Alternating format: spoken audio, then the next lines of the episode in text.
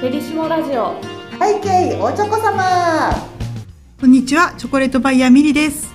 はい始まりました。毎週水曜日と日曜日ちょ世界のチョコレートや旅先でのエピソードをお話ししていく聞きチョコ番組背景おちょこ様。アシスタントの春です。ラジオディレクターのガラです。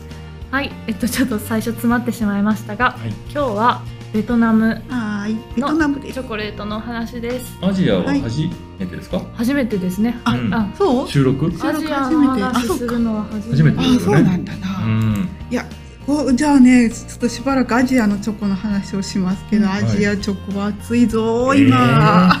アジアチョコってイメージがねないですね。あんまり馴染みがないですえね、あの、まあ、ベトナムもしかりなんですけど、はいあのね。なんでアジアのチョコが熱いかというと、えっ、と今までまああの幸せのチョコレートはそうなんですけど、えっ、とベルギーとフランスしかイメージがなかったところが、どんどんオーストラリアとかあのえっ、とそれこそバルト三国とか、うん。えーチョコのイメージがないところに広がってきたっていう話をずっと私はしていたんですけど、ねうんある意味日本もそうなんですよ。はい海外からすると、え日本人チョコ食べるの？って言われます。そうなんですね。ージがないから。うん。確かにないかもしれないででしょ？すね。私たちも他の国に対して、あうんのそんなにイメージがないところを、うんえっと、ご紹介してるんですけど、そのイメージがないのに最近すごいのがアジア諸国なんですよ。はい私たちしかり、えー日本しかりなんですけど、まあ日本もこれだけショコラティエがあってチョコレートの専門店が当たり前になってきて、うん。まあこの仕事始めた時にはそんなん考えられなくって、うん。あのパリで小さなショコラティエに行って、うん。わあ日本もこんなんなったらええのになって思った感覚を覚えています。へー。まさかこんなにすぐになるとは思わなくて、うん。夏があかんからな夏売れへんやろしなとか思いながらあの喋ってた記憶があるんだけど、うんでそれの最多さらに進んでいるのが、うんまあ、日本はよいまあ言ったら冬は寒いからねうん。はい。わかるんだけど、はい。うんえっと、チョコレートってやっぱり20度後半になったらあかんのですわ。なるほどブルーミング起きるし、はいはい。でアジア諸国はほとんど平均気温がもう高いから、うんまあチョコレートにとってはものすごくこう電気が必要だし、はいあの持ち帰るのも大変なわけなんで、うえっとそんなにないっていうイメージがあったんだけど最近例えばねこのベトナムだとすると、うん。はい。えっとですねサバールさんというところをまず紹介したいんですけど、うんサバール。サバール、えっとバルセロナにもともとお住まいの、はい。えー、ズームでちょっとお話ししたんだけどびっくりしたのが若っと思ったね、はいで若いお兄ちゃんだと思っていて、うんはい。で、えっとお話を聞くと,、はい。えっとバルセロナに5代続くうん。1892年からバルセロナに創業しているうん。5代続くスイーツ屋さんおお菓子屋さんですね、うん。手作りのお菓子屋さんのうん。5代目なんですよ。うん。で、えー、ともうその老舗中の老舗のあのご子息がこっちにはい。店出していいのと思うんだけど、うん。で、えー、とそのおじいちゃんにずっと彼はね、えー、とチョコレート作りを習ったんだそうなんですけど、はい。ビクトールさんっていう人なんですけど、でなんでベトナムなのって聞くと、やっぱりねベトナムって世界の人の避暑地でうん。あのスペインから家族で毎年旅行に来てたそうなんですよ。ええ。ええそうなんですか。ですごいし毎年来てるうちにベトナムに友達ができて、うん僕の知ってる街になったそうなんですうね。んであのダナンというその避暑地があって、うんあのベトナムの中でもすごくこういろんな外国人の人が来るうん。地域なんだけど、うんでどうせ出すんだったら、うんみんなのいる友達のいるベトナムに出そう、うんでも彼はベトナム愛に溢れているんですよ。へーでで、えっとそのなんかねこうズームで話をしているんだけどなんかずっとおじいちゃんの話すんね。んね。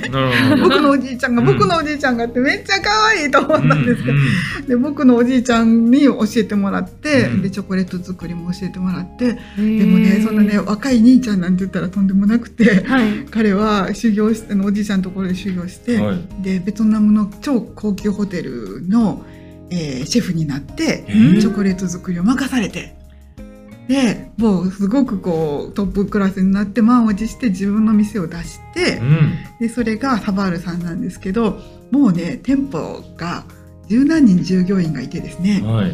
もう大社長さんなんですよオーナーシェフで。へであの僕のスタッフたちもいいチームですと、うん。ベトナムのスタッフたちと一緒に、うん。あのものづくりをしていますって。なんかうん急にこうシャキンと見えた気がして、はいー若は見えしてる。若見えしてるのかもしれそうなんですね。ええでも若いと思う。よ実際はどうなんでしょうね。えい。あ顔はみえ？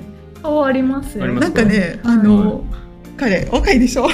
あめっちゃ若い。若いめっちゃ若い。ええなんか、あので、うん。ななんでバルセロナじゃなくてここなのかっていうと、まあもちろんベトナムが好きっていうのもあって、はいはいでえっとあのベトナムの素材うん。を使ったものづくりもしていて、うん。なんて言ったってベトナムはカカオの生産地が近いからって出てきた、出てきた出てきた、うん。あの今アジアがうん。ちょっと前まではカカオを作ってなかったんですけど、はい。地球温暖化に伴いというのもあるし、カカオの、えー生産今までは南米とアフリカだけだったのが、はい。もうあのじ食べる人口が増えてきたんですチョコレートを。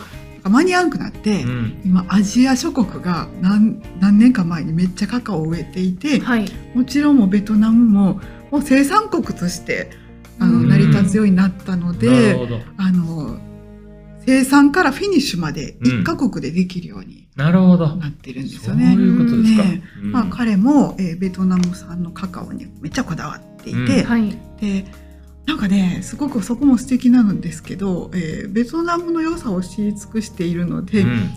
例えばベトナムのバッチャン焼きっていう瀬戸物があるんですよ、はい。有名な。そうなですね。えでこバの青なんていうんですかね。ハスの花を描いたり、うんうんあのお土産には必ずバッチャン焼きをあのみんな買ったりするんですけこれど、は色はこういうもんなんですか？あなんか青地に白あじゃあ白地に青いピンクとかもあるねうん。バッチャン焼き。いろんな色はあのえ絵はいろんな色であるんですけど、ベースはその白の感じですね。ナチュラルなオフオフホワイトって感じで,、うん。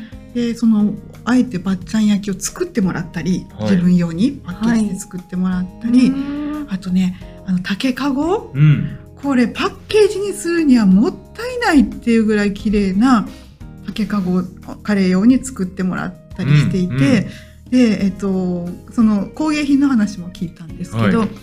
もうあのそ工芸のものづくりの職人さんと僕たちは似てるんですよねって言ってて、やっぱこうものづくりに対するリスペクトとか、素材を大事にすることとか、はい。そういうのとかがもう彼の中にこうベトナムワールドがいうん。え自分がそのあの中にこうベトナムのこう循環？うん。文化の循環の中にチョコレートとしてしっかり入ってる気がしてあのすごく素敵なあのなんだろう、えーこうバルセロナからのあの、あのベトナムに入って生活してそしてベトナムにプラスになってるっていうのが、うんものすごい気持ちがいいなというふうに思ったのがねこのねえあのサバールさん素です敵ですね。ね。バルセロナで鍛えて、それでそのままベトナムじゃなく、ベトナムの高級ホテルで修行して、ねそこがすごいまた素敵ですね。またね一回ちょっとベトナムにはちゃんと入るためにうん一回はお勤めして、うんお勤めしてあのそれもすごい現地のことをよくビジネスするっていう上でも、うん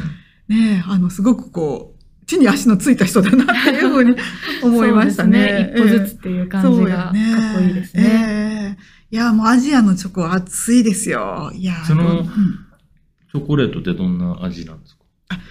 例えばですね、あの、えーカシュナッツとかのチョコレートは、はいあの、あのもちろんか、えーベトナムのカカオを使っているので、うん割とビターですね。ビターなんですねで、うんあの、あのカシュナッツは、あの、ベトナムの名産品なので。それとすごくこう合わせていたりですね。うんあの、味を合わせるときに生産地で合わせるってもう抜群に合うんですよ。うん。だからもう絶対合うに決まってる。ベトナムのカカオとベトナムのカシュナッツだったら、はい。もうハーモニーは完璧なわけなんですよね。うん。うん。あの理にかなっているチョコレートですよね。はい、ありがとうございます。今日は、えーバルセロナからいベトナムにやってきた、えー何さんでしたっけ？えサバールさんサバールさん、はいそうだ、お名前は聞いてなかった。うんサバールさんのお話をしてまいりました。えっ、とこれからもっと世界にええ進出されるかもしれないけれども、皆さん一緒にこの時点でね、アジアのチョコレート楽しんでいただければなと思っております。次回は次回は、はい、うん。次回はですね、うん、えーアジア続きますということでマレーシア。マレーシアにもあるんですマレーシア。も暑いよ。マレーシアに見るチョコの未来ということで。チョコの未来？ちょっと壮大ですね。見えちゃった。見えちゃった。んですか？未来が。見えちゃいます。はい。すごい。そんな感じでちょっと仮タイトルつけてますが、お楽しみに。楽しみはい、していただければなと思っております。背景おちょこ様では皆様からのメッセージをお待ちしております。番組に関するメッセージは公式インスタグラムアカウントバイヤーミリのダイレクトメッセージからお願いします。また同じ内容でポッドキャスト YouTube でも配信しています。お好きな方法でお楽しみください。幸せのチョコレート最新情報はインスタグラム、ツイッター、フェイスブックでご案内しています。チョコレートバイヤーミリで検索してみてください。それでは次の配信でお会いしましょう。ここまでのお相手はチョコレートバイヤーミリと春でした。ではみんなでハッピーチョコレート。